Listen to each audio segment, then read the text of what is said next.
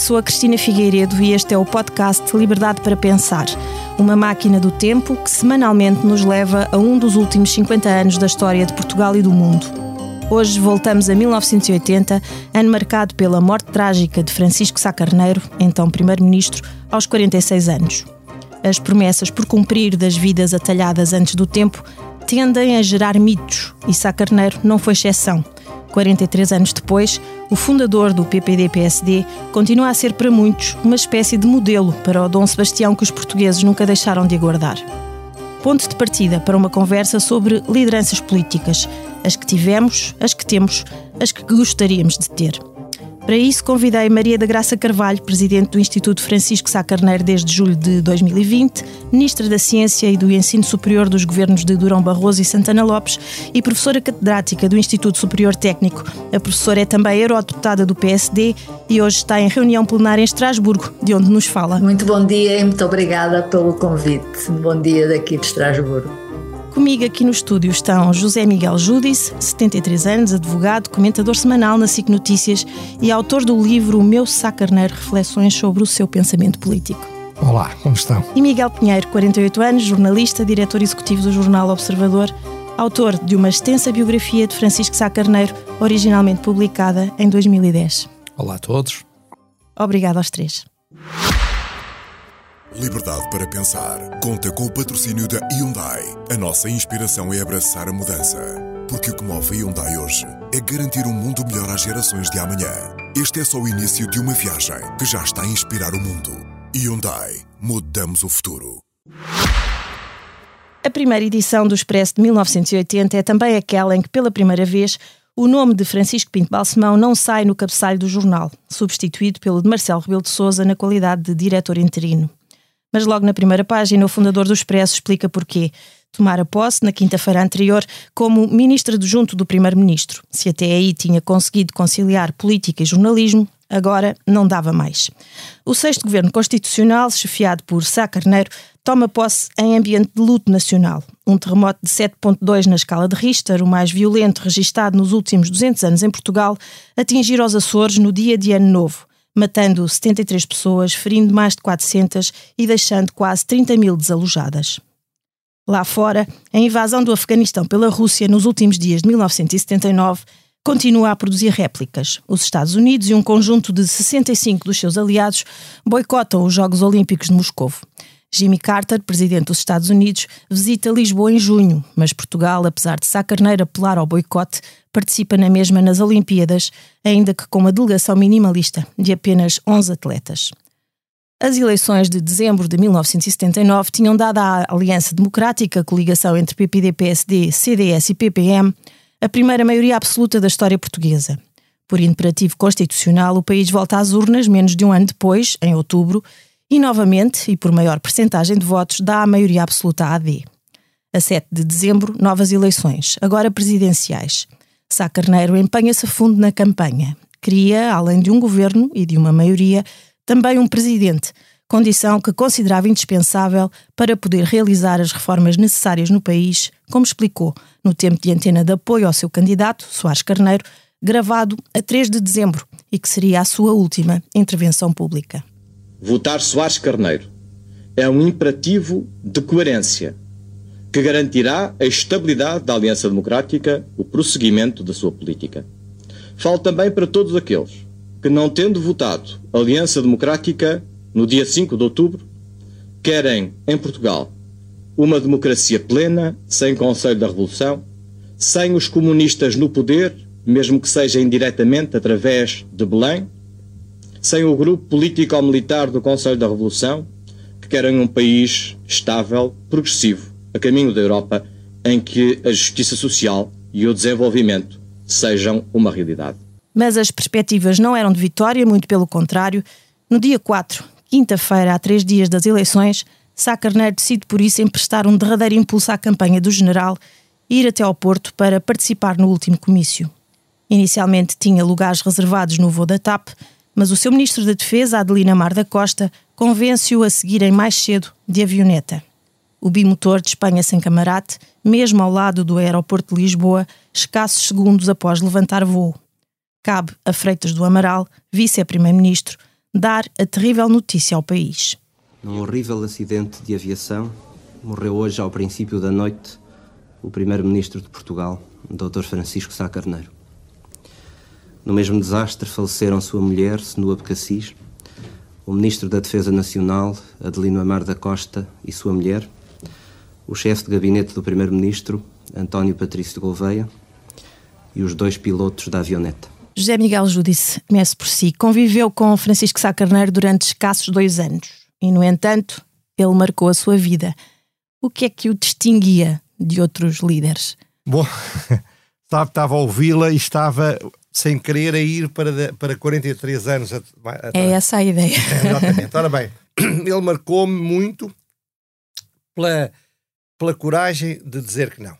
Isto é, pela coragem de fazer aquilo que ele achava correto, apesar de provavelmente não ter sucesso naquilo que dizia. Sistematicamente foi assim que ele viveu.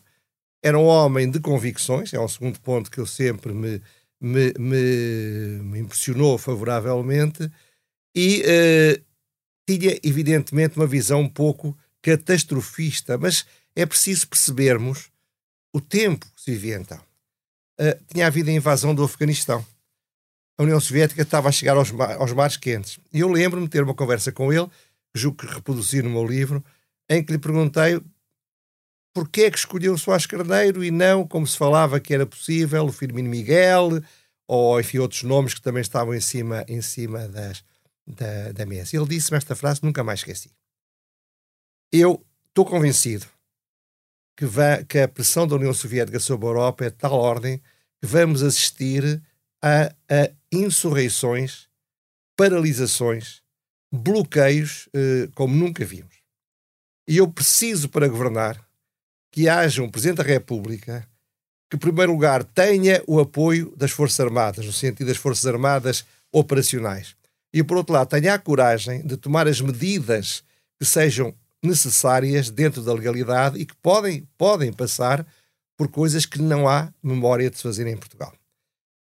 É evidente que hoje dizemos, mas como é que é possível pensar assim? Toda a gente pensava. Ora bem, e ele definiu uma estratégia para governar o que seria, na sua opinião, à beira do abismo. E era o abismo aquilo que na altura se pensava. Portanto, Sá Carneiro marcou muito, uh, vinha-me afiliar no PSD basicamente em homenagem a ele. Uh, tive realmente muito convívio com ele nessa altura, nesses dois anos, desde 78 até à morte.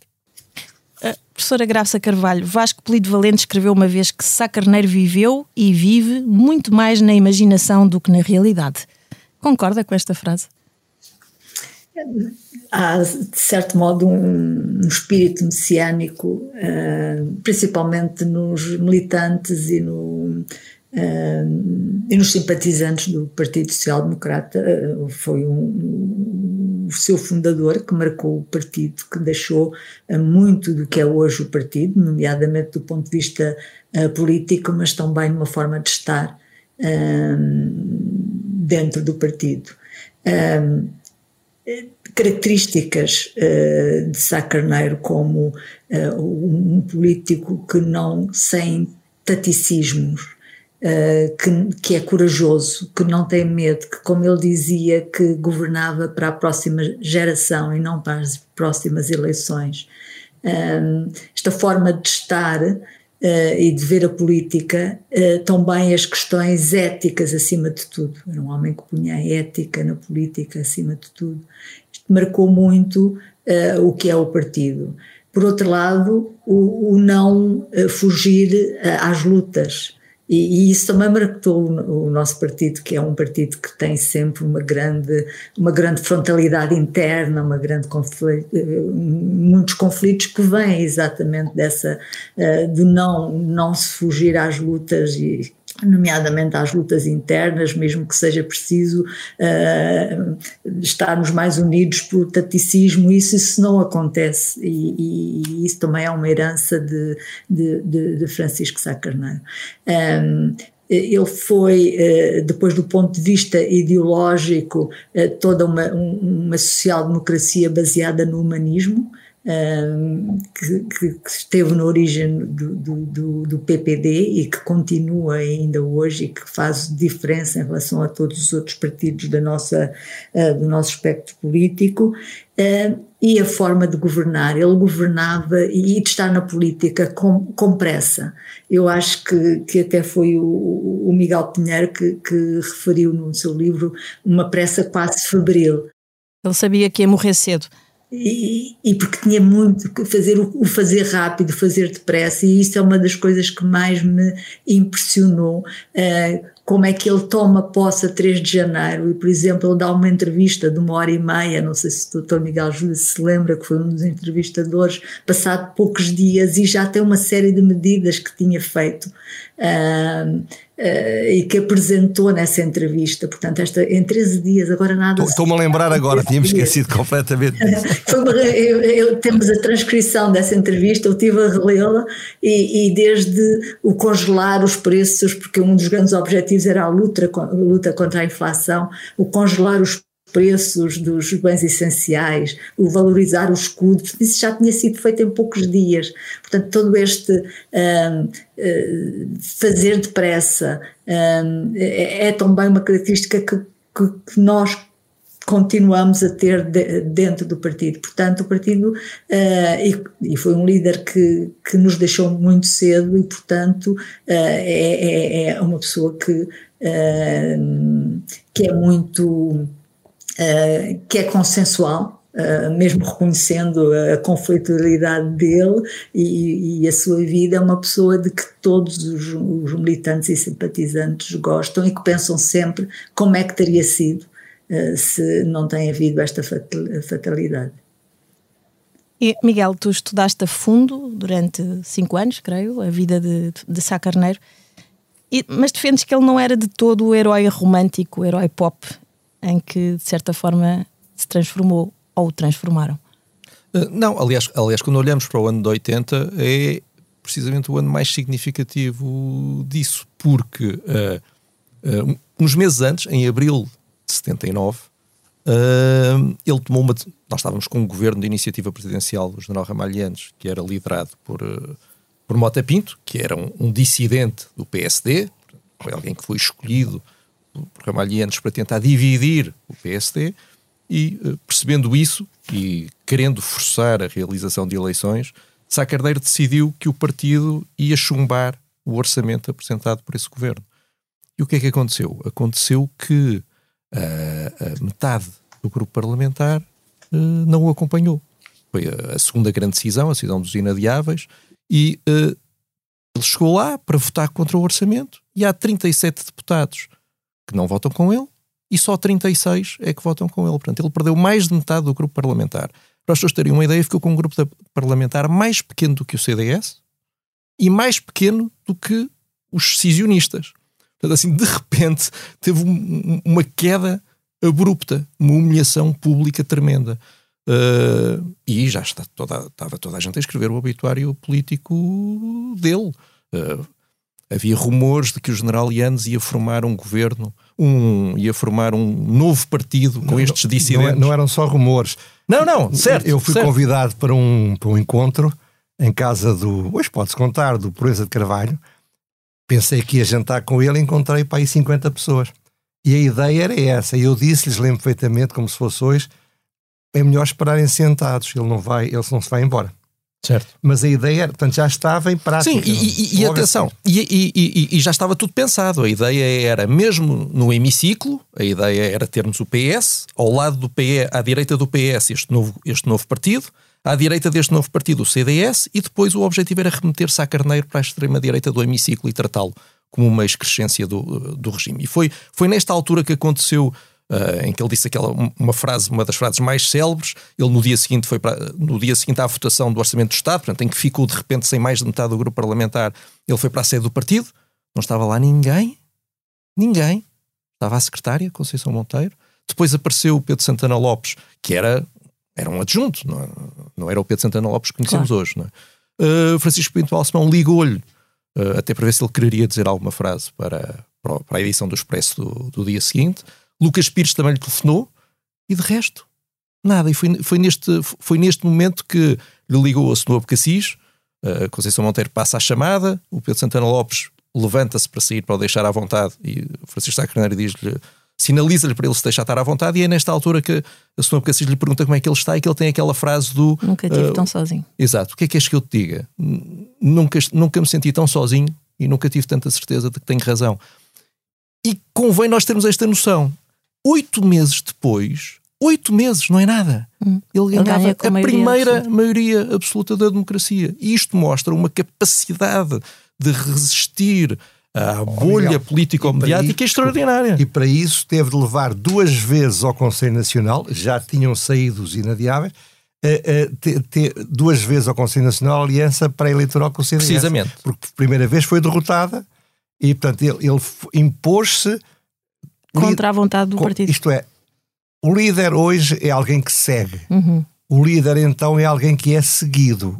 O Cavaco foi seguido em 85 exatamente por dizer o contrário do que toda a gente esperava certo. que ele fosse ter ido à Figueira da Foz ter mas, dizer mas precisamente isto mostra que ele não era de forma nenhuma consensual no partido, nunca, nunca foi, e depois conseguiu esta coisa extraordinária, acho que para as pessoas terem uma noção do que isto quer dizer, há uma coisa de que o Rui Ramos fala, que é, foi a primeira vez na história de Portugal que alguém passou da oposição para o poder sem ser por meios violentos. Uhum. Nunca tinha acontecido na história de Portugal. Foi em 1980, a primeira vez que isso aconteceu. Isto é uma coisa absolutamente extraordinária.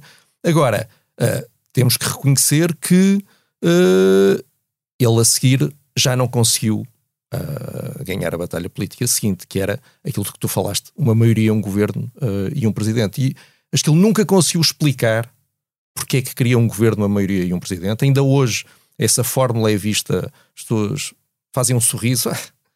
A maioria é um governo de um presidente, querem tudo. Mas não, havia uma razão. É a antítese da tese de, dos ovos e de, não, cesto de. Certo, de, mas havia uma razão política para isso. É que era impossível governar na altura sem ter um governo, uma maioria e um presidente, como aliás ficou evidente nos poucos meses de governo. Eh, as eleições foram em dezembro de 79, tomou posse a 3 de janeiro de 80, depois novamente eleições em outubro e depois as presidenciais em, em, em dezembro. E ele de facto ia perder as presidenciais.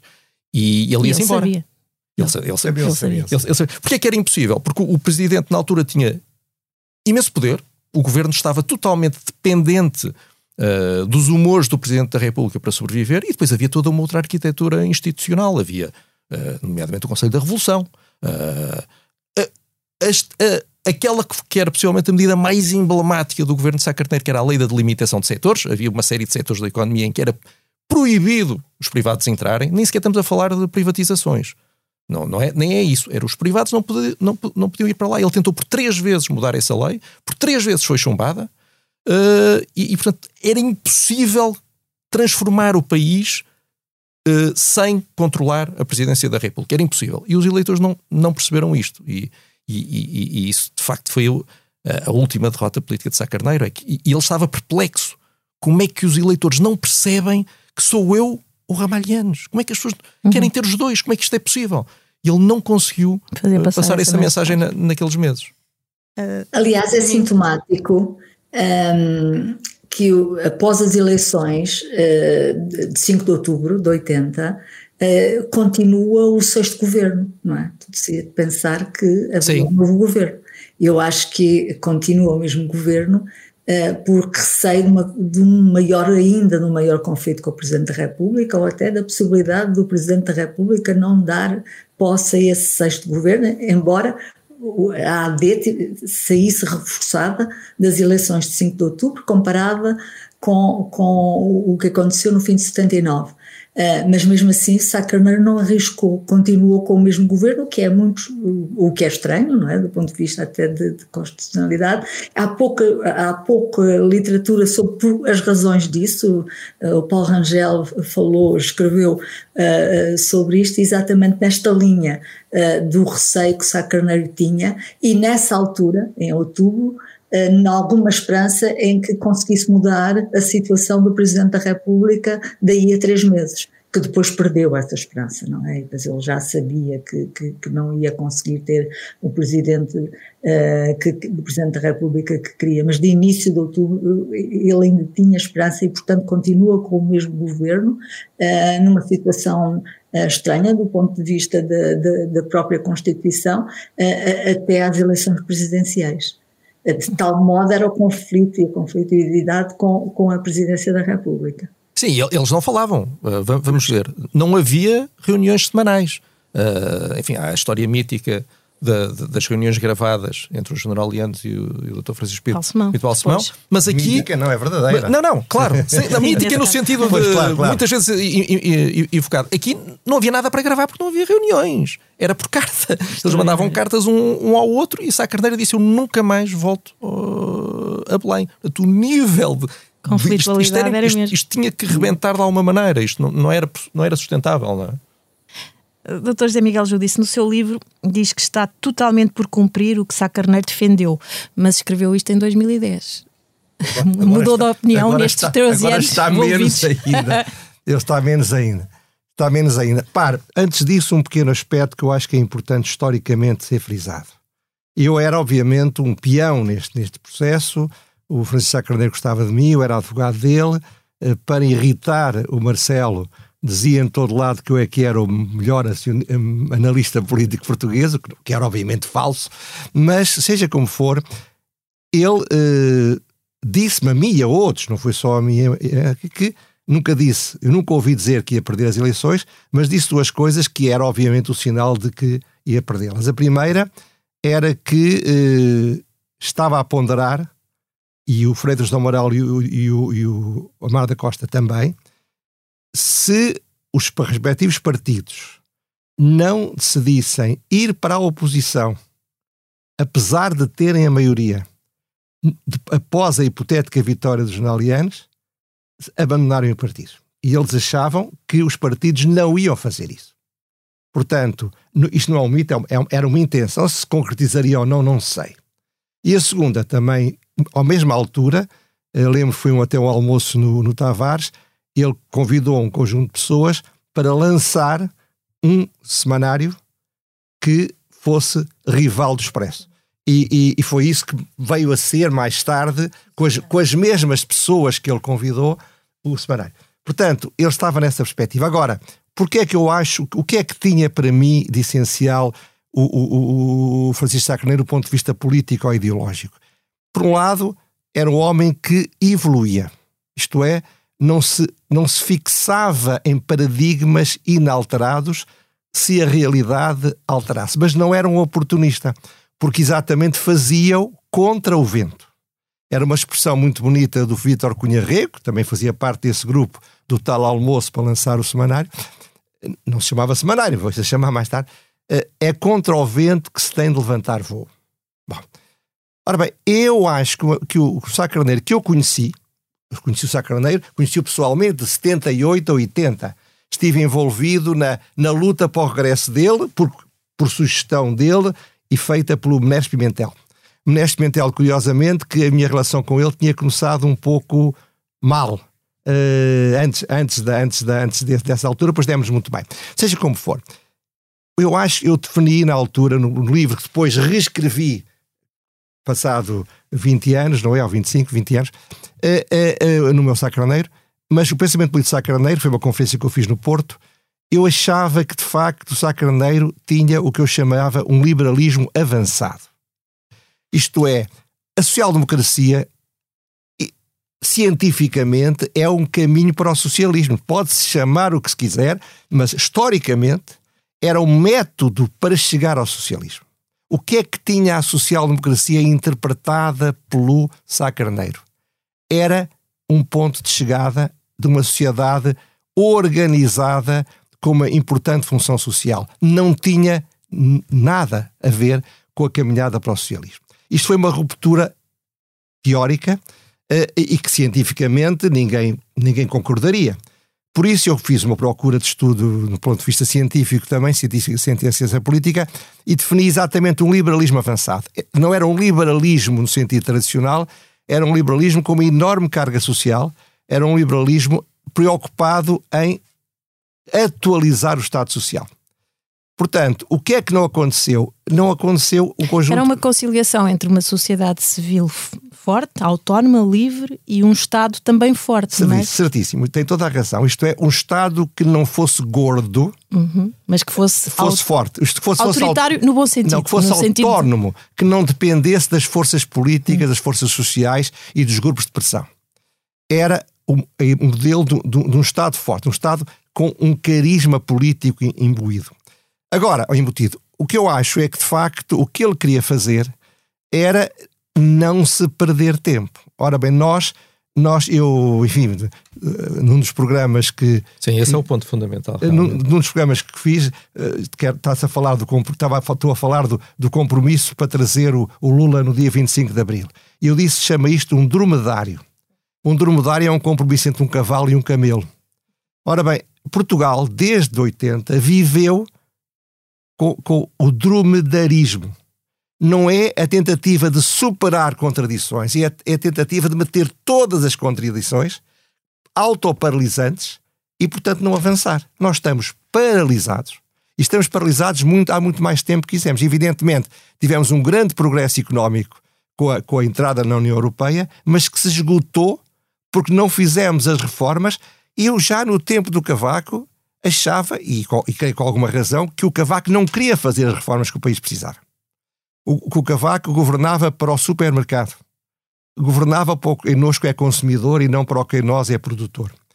E, e de facto, acho que bloqueou nesse sentido. Portanto, o Sacraneira era um homem que iria, tem, não tenho dúvidas nenhumas, conseguir ou não, não saberia, mas queria tentar tudo para mudar o paradigma do funcionamento da democracia portuguesa. Há pouco, quando lhe fazia esta, quando lhe perguntava se mantinha a opinião 13 anos depois, é porque entre 2010 e 2023 houve pelo menos um governo, o de Passos Coelho, que tentou fazer uh, algumas reformas dessas que o país continua a precisar. Oi, mas as reformas precisam de ser feitas no ambiente social em que se inserem.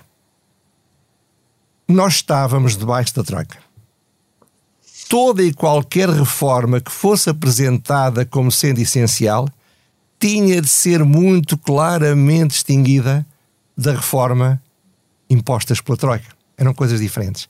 Eu acho que Passos Coelho teve enorme coragem, e admiro muito, mas não tinha um sólido pensamento ideológico e não estava muito bem rodeado.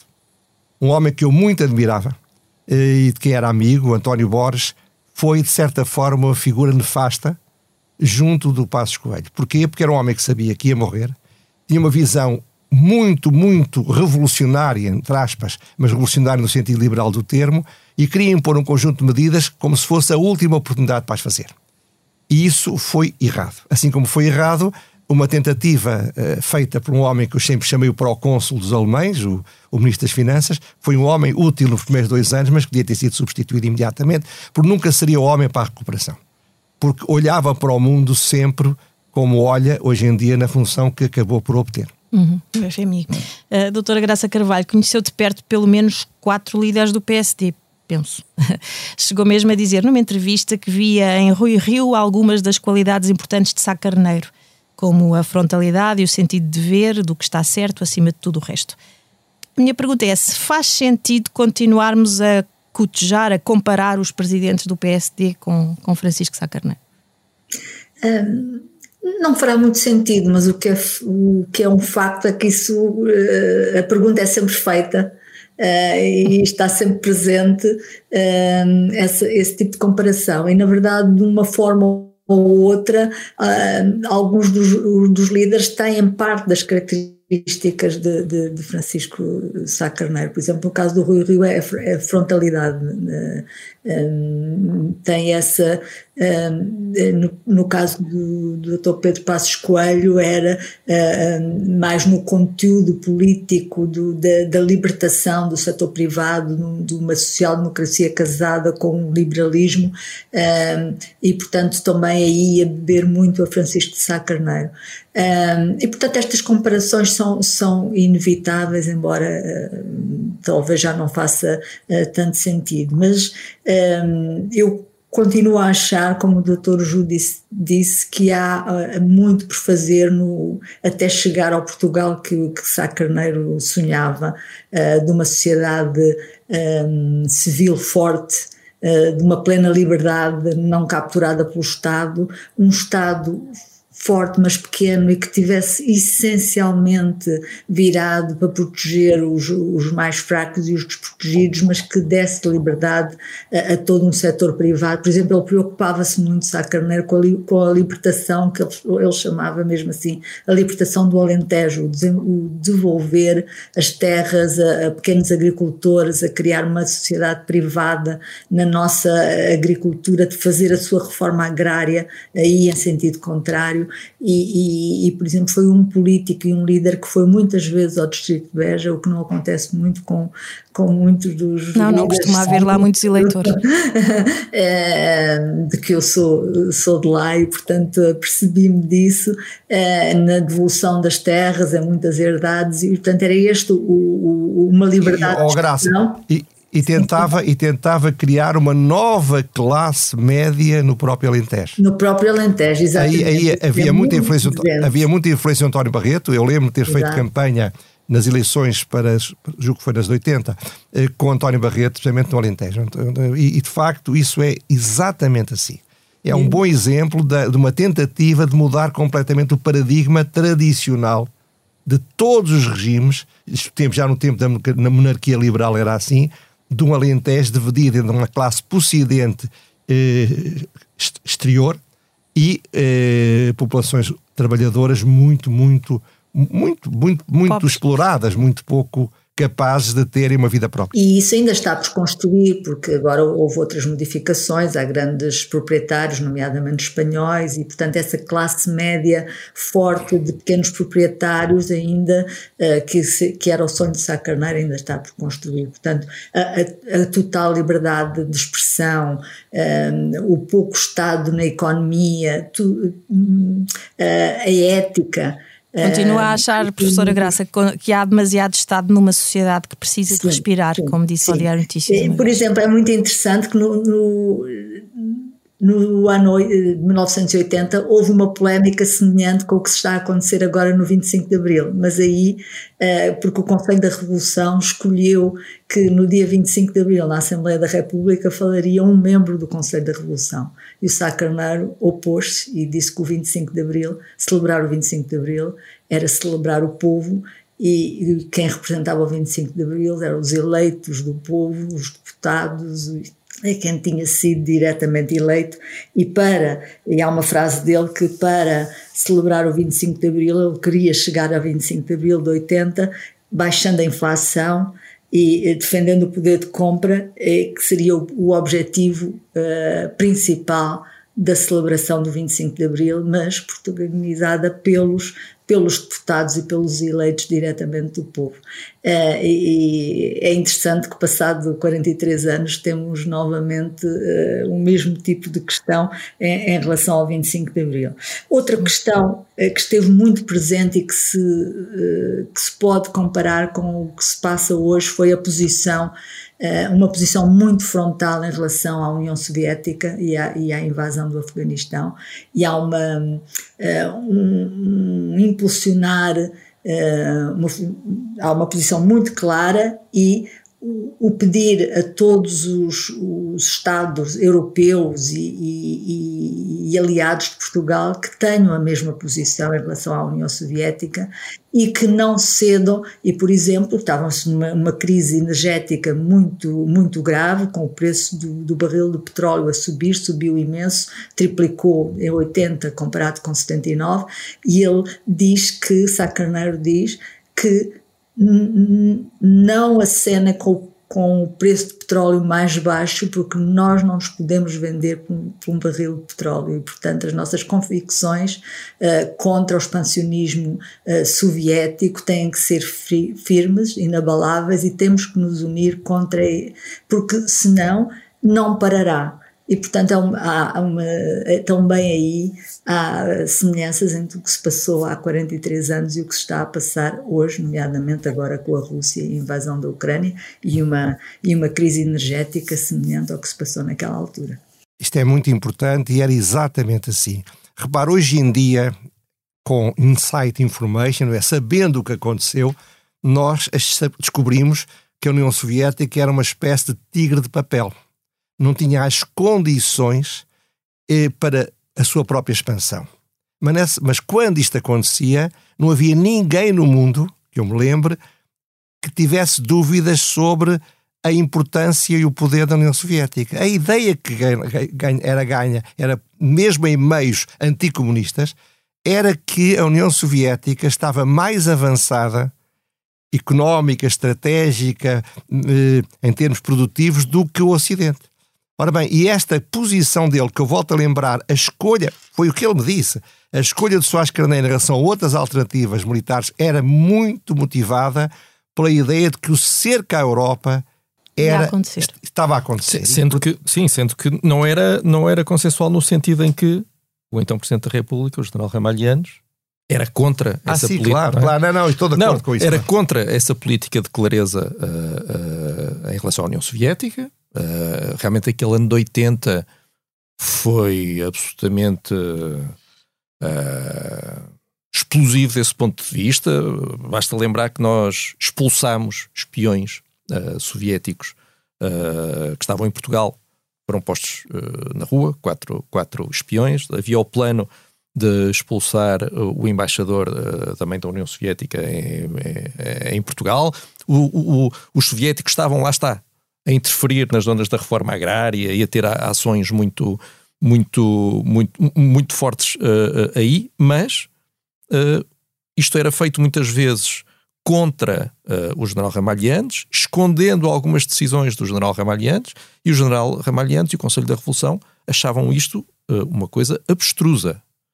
E, e, achavam um erro brutal, porque nós ainda tínhamos, uh, ainda havia, em algumas pessoas, a ilusão de que o país, em vez de, em vez de estar junto do Ocidente e daquilo que seria a União Europeia e dos Estados Unidos, devia liderar um grupo de, uma, de, de países de uma terceira via, de países emergentes, devíamos ser os líderes da África, da América, uh, da América do Sul e da Ásia, devíamos estar ali na, nesses países não alinhados e não, e, e, e não devíamos ter uma, uma, uma, posição clara. Também só para, lá está, para frisar isto, uh, uh, ele defendia isto de forma clara e havia pessoas que defendiam uhum. de forma clara não podia o, ser tão... o, o contrário. Uhum. Uh, e, e, havia realmente esta, esta pressa de que o José Miguel Judice falou, que é muito importante. Sá Carneiro, desde 1974, logo a seguir ao 25 de Abril, que tinha pressa para acelerar a democratização, para impedir que o, que o, que o regime ficasse prisioneiro dos militares. E apodrecesse? E, e, e apodrecesse. E para, para nós termos uma ideia, aquilo que ele queria fazer em 74, uh, a, porque ele esteve no governo em 74, uh, logo no primeiro governo a seguir ao 25 de Abril, aquilo que ele queria fazer em 74, uh, se calhar nem sempre uh, de forma totalmente Uh, clara, uh, não, clara era, mas enfim, as soluções não, não, não iam ser brilhantes, porque ele estava ali dependente do, do, do, do, do presidente Spínola, mas nós só em 82 é que conseguimos fazer uma revisão constitucional que acabou com o poder militar, e só em 86 é que conseguimos fazer uma revisão constitucional que abriu a economia. Portanto, nós perdemos Muito 12 tempo anos. E isto é que ele achava uh, inaceitável. Não se esqueça que o, o Almeida Santos, que não era propriamente um, um comunista, fez campanha em 85 contra a existência de televisões privadas e a favor da manutenção de jornais controlados pelo Estado, porque ele achava que isso era essencial para, para sei lá para quê, para o, para o poder político quem estava 85. a exercer. 85, não foi há, não foi há 500 foi anos. Não é? tempo, exatamente. Professora Graça, uma vez disse: não sei se hoje seria possível uma AD. O PSD pode ambicionar chegar ao poder sem parceiros à sua direita? No atual estado de coisas? Eh, pode. Uh, poder pode. Resta saber se consegue. Ou se, de, ou se deve. Ou, ou se, se deve. deve, sim, também. Uh, Viu-se, por exemplo, no caso de, de, ainda agora foi falado, a recuperação uh, de, de, Francisco Sá Carneiro. Claro que era em coligação, mas foi essencialmente Francisco Sá Carneiro que consegue Uh, em poucos meses obter uh, uma maioria absoluta e agregar à sua volta e portanto com um líder com carisma e com as políticas certas e a maneira correta e certa de estar na política uh, consegue chegar ao poder e ter e ter a maioria, a maioria que, que permita governar e tenho esperança que isso aconteça, embora Luís Montenegro também, preenche essas condições? Uh, Luís Montenegro é um, um líder uh, muito preparado, uh, com características pessoais muito boas, é uma pessoa muito séria, muito que sabe o que quer e que está preparado e, para, para exercer essas, essas funções. Um, o país está uh, a atravessar uma crise grande, uma crise económica, uma crise política e uma crise ética, que para mim é a mais, a mais complicada, uh, e portanto uh, estão criadas as condições para que, quando chegar à altura das eleições, o PSD possa ganhar as eleições e governar poderá ter o apoio parlamentar, por exemplo, da Iniciativa Liberal, que é um partido não, eh, não muito longe e com algumas semelhanças do ponto de vista do, económico e, e ao contrário do Chega? Eh, sim, ao contrário do Chega. Ao contrário do Chega, há ou chega neste momento que tem certas políticas que são não são admissíveis uh, no PSD, como toda toda a parte do, uh, do, da xenofobia, do racismo. Aliás, é muito interessante que o Sá Carneiro tem escritos sobre uh, os migrantes, a proteção dos emigrantes e dos imigrantes e a sua defesa, que nunca seria, porque por vezes Uh, o líder do Chega fala que, que uh, ele próprio encarna o espírito sacarneiro e é completamente diferente daquilo que era, uh, que era sacarneiro e do que pensa sacarneiro, nomeadamente na questão do, do, de ver o mundo e de aceitar o mundo e, de, e, e da questão da, da, da imigração.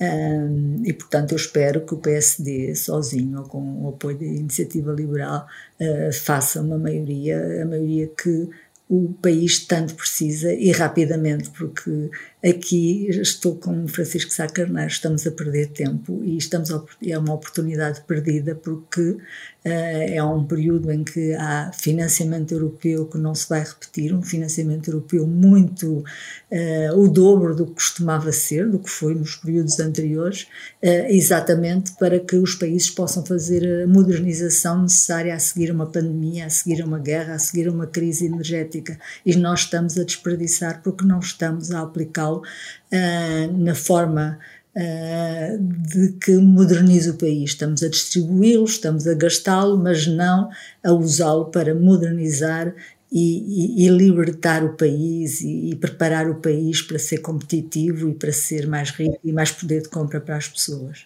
Portanto, é urgente. Doutor José Miguel Judice, ainda há poucos dias o ouvimos dizer que o PSD tem de pedalar muito para se livrar muito. do Chega. Mas eu não queria, eu não queria entrar muito na, na espuma dos dias, eu queria exprimir a minha total, absoluta e completa discordância daquilo que eu acho que foi o principal pecado do cavaquismo.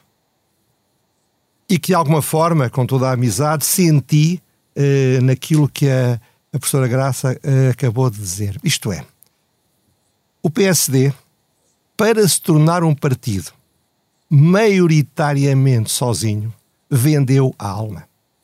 Vendeu a alma. O país não é maioritariamente favorável às teses, que me parecem ser as teses essenciais do, do, do sacraneirismo ou da social-democracia como liberalismo avançado. Eu sempre achei que a estratégia do Cavaco era errada e disse-o na altura, ele acabava, tinha acabado de ter a maioria absoluta, ainda estava no PSD com uma atividade marginal, mas tinha, e disse estou muito preocupado com este resultado. Porquê? Porque o PSD perdeu a alma, transformou-se num partido onde cabiam todos e onde os setores mais conservadores, os setores mais radicais, tinham, obviamente, direito de cidade. Um dos erros maiores do cavaquismo foi a adesão à Internacional Democrata Cristã. Foi um puro ato de oportunismo. Não tem nenhum sentido, não se pode defender a social-democracia, ainda que da maneira que eu a considero, e ao mesmo tempo aderir a um Partido Social Democrata Cristão nível europeu. Mas essas coisas nunca são inocentes. E por isso eu digo, eh, o PSD, na nova conjuntura, não pode, nunca terá, mesmo que tivesse um líder com o perfil alto, eh, que manifestamente os políticos atuais já não têm.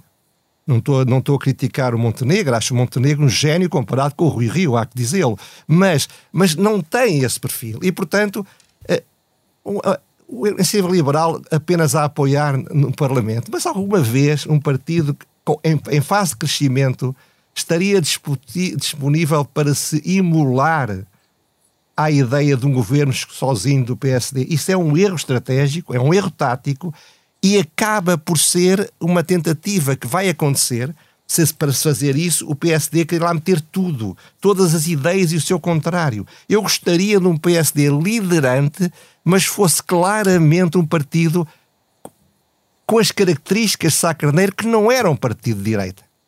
Agora, tinha de ser um partido à direita. Lutei anos por isso.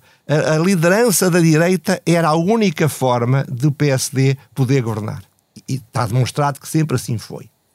Os inadiáveis queriam, lembro de ter falado com o meu querido amigo Sérvulo Correia, que, que, que quando eu lhe disse, depois daquela aliança do PSD com o, CD, do PS com o CDS, eu disse: Ó oh, Zé Manuel, vocês agora têm uma enorme possibilidade de crescer brutalmente. E ele só me disse isto: José Miguel, mas nós não somos da direita.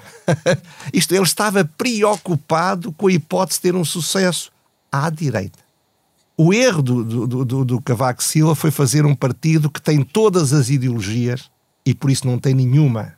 Foi influência muito nefasta de um homem hoje isolado, que eu toda a vida critiquei, o Dr. Dias Loureiro. Foi, foi, uma, foi uma força do mal junto do cavaquismo. Porque era um oportunista absoluto em termos ideológicos um homem sem coesão e sem convicções ideológicas. E isso não pode acontecer ao mais alto nível. Miguel, uh, a pergunta é estúpida, reconheço, mas não resisto a fazê-la. Então não é estúpida. o que pensaria Sá Carneiro da estratégia de Luís Montenegro relativamente ao Chega? Não, a pergunta não é nada estúpida. A resposta é que é perigosa. Porque, porque o que mais há uh, por aí são uh, viúvas de Sá Carneiro a, tenta, a serem os verdadeiros intérpretes daquilo que Sá Carneiro pensaria uh, hoje em dia sobre as coisas. E a usá-lo como calção para, uh, umas vezes até criticar o PSD, outras vezes ganhar poder dentro do, do PSD. Uh, este mundo é, é, é, totalmente diferente. É absolutamente impossível saber o que é que Sá Carneiro pensaria hoje em dia. Claro, há linhas de pensamento em Sá Carneiro e nós podemos pegar nessas linhas e prolongá-las no infinito, né? como, se fosse, como se fossem linhas de caminho de ferro, mas uh, não é assim que as pessoas pensam. Claro. A vida não é assim. E, e, e as coisas eram de uma forma em 1980 e, e, os problemas hoje em dia, mesmo que pareçam semelhantes, são totalmente diferentes. Portanto, é, é, é, é impossível e é, é perigoso eh, e muito pouco, uh, muito pouco aconselhável fazer, esses, fazer, fazer, fazer esse exercício. Agora, vamos ouvir durante muitos anos as pessoas a dizerem eu sou o verdadeiro uh, herdeiro de Francisco Sá Carneiro. Mas Coitado. Ventura não é manifestamente. Uh, mesmo, mesmo para terminar, e sem querer começar toda uma nova conversa, e esta daria com certeza para, para um longo ou para muitos programas, não posso terminar esta sem voltar à noite de 4 de dezembro de 1980. Miguel, no teu livro escreves que há poucas dúvidas de que foi atentado. Mantens essa convicção? De tudo, de tudo que foi de tudo que foi sendo investigado, uh, tudo indica que sim. Eu tenho esperança que um dia, algures numa arca que esteja perdida num sótão, num sítio qualquer, esteja um papel, um documento, uma gravação que ajuda a perceber exatamente uh, o que é que aconteceu. Uh, de qualquer forma, apesar de tudo, uh, eu acho que o país ultrapassou esse trauma e, e nisso o próprio governo da AD foi muito importante. Uh, tudo aquilo podia ter corrido terrivelmente mal no sentido político. Nós, nós, estávamos ali num momento em que as coisas podiam de facto ter, ter, ter descambado e o país, melhor ou pior, foi ultrapassando, ultrapassou o que aconteceu, mas quer dizer, é, é, é difícil aceitar que ao fim deste todo, tempo todo não, não saibamos exatamente o que, é que, o que é que aconteceu. É muito difícil aceitar isso. Eu acho que o problema é que é difícil que durante anos não se tivesse querido investigar. Hoje em dia é quase impossível, mas não, sim, uh, não sei, eu estive ligado à comissão de inquérito, tenho, não tenho dúvidas nenhumas sobre isso. Agora acho que era um atentado para o Adelina Mar da Costa e não para o Francisco Sacarneiro. Uhum. Certo. Professora Graça, o PSD já desistiu de saber uh, exatamente o que se passou? É, tiveram lugar 10 comissões de inquérito. Uh, ao ler o, os relatórios, há poucas dúvidas, há um consenso muito alargado um, que terá sido um atentado. Uh, eu, como professora do técnico, tive dois colegas uh, da área da aeronáutica que participaram em, em, em perícias técnicas numa dessas, ou mais do que um desses, um, inquéritos parlamentares, e, e eles falando uh, privadamente também me diziam que tinham poucas, poucas dúvidas do que se passava mas nunca se chegou uh, à conclusão uh, e, e, cada vez com o passar do tempo fica mais difícil. Mas eu penso que na cabeça de todos uh, que foi um atentado e também concordo pelo que, que se lê e pelas circunstâncias da altura que seria contra a Adelina Mar da Costa. Foi uma tragédia e agora é difícil quanto mais tempo passa, mais difícil é de se, um, de chegar a uma conclusão concreta, mas tudo aponta que sim, que foi um atentado. Camarate não adiou as presidenciais marcadas para 7 de dezembro, nem alterou o rumo, já adivinhado para as eleições. Ramalhianes foi reeleita à primeira volta com uma confortável vantagem de mais de um milhão de votos sobre o candidato da AD, Soares Carneiro. No dia seguinte, segunda-feira 8, em Nova York, o ex-Beatle, ativista pacifista e genial cantautor John Lennon era assassinado à porta de casa com quatro tiros de pistola. Tinha 40 anos. É dele a última palavra neste podcast com Mind Games, canção de 1973, um bocadinho menos popular do que Imagine, mas igualmente um hino à paz que tarda em chegar a este mundo. A sonoplastia deste episódio esteve a cargo da Salomé Rita. Para a semana, a condução do Liberdade para Pensar volta às mãos da Angela Silva com 2016, ano do Brexit e da chegada de Trump ao poder.